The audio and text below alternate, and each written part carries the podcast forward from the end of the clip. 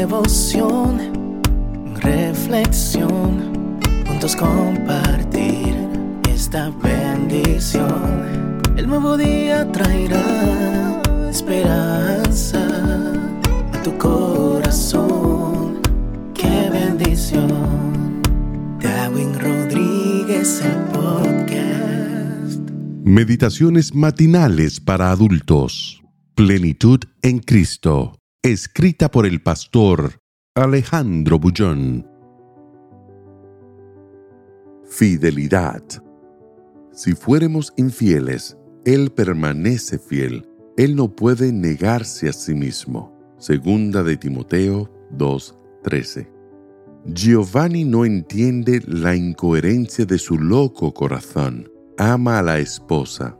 Ella es lo cotidiano, lo estable, lo seguro pero él necesita de la aventura, lo desconocido, lo pasajero.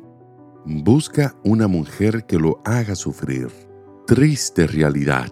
Se ha cansado del amor de la esposa y ansía el dolor, la indiferencia y la culpa.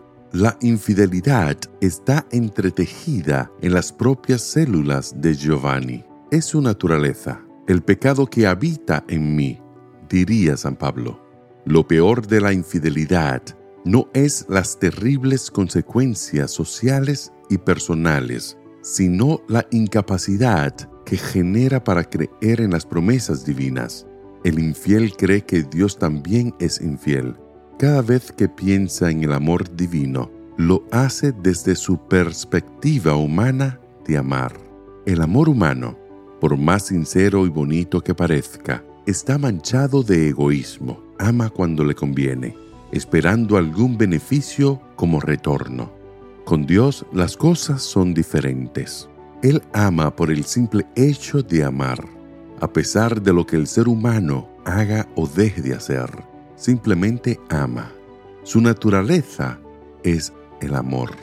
El ser humano necesita sentirse amado por Dios para mirar adelante y vivir la vida victoriosa pero cada vez que piensa en la fidelidad de Dios, mira su propia infidelidad y desespera. La pregunta que lo desorienta y lo deja confundido es, ¿cómo puede Dios cumplir su promesa si yo no puedo cumplir la mía? La respuesta es sencilla. Dios es Dios, es eterno y todo lo suyo es también eterno. Podrán pasar los años y los siglos, las edades vendrán una tras de la otra, pero la fidelidad y el amor divinos durarán para siempre. Si dejase de amar, se negaría a sí mismo, menciona el versículo de hoy. Por eso hoy, encara los desafíos de la vida sin temor. El amor echa fuera el temor. El amor limpia el pasado, redime y transforma. El amor nunca acaba, a pesar de las incoherencias del corazón humano, a despecho de las locuras de la juventud o de los desvaríos de la adultez.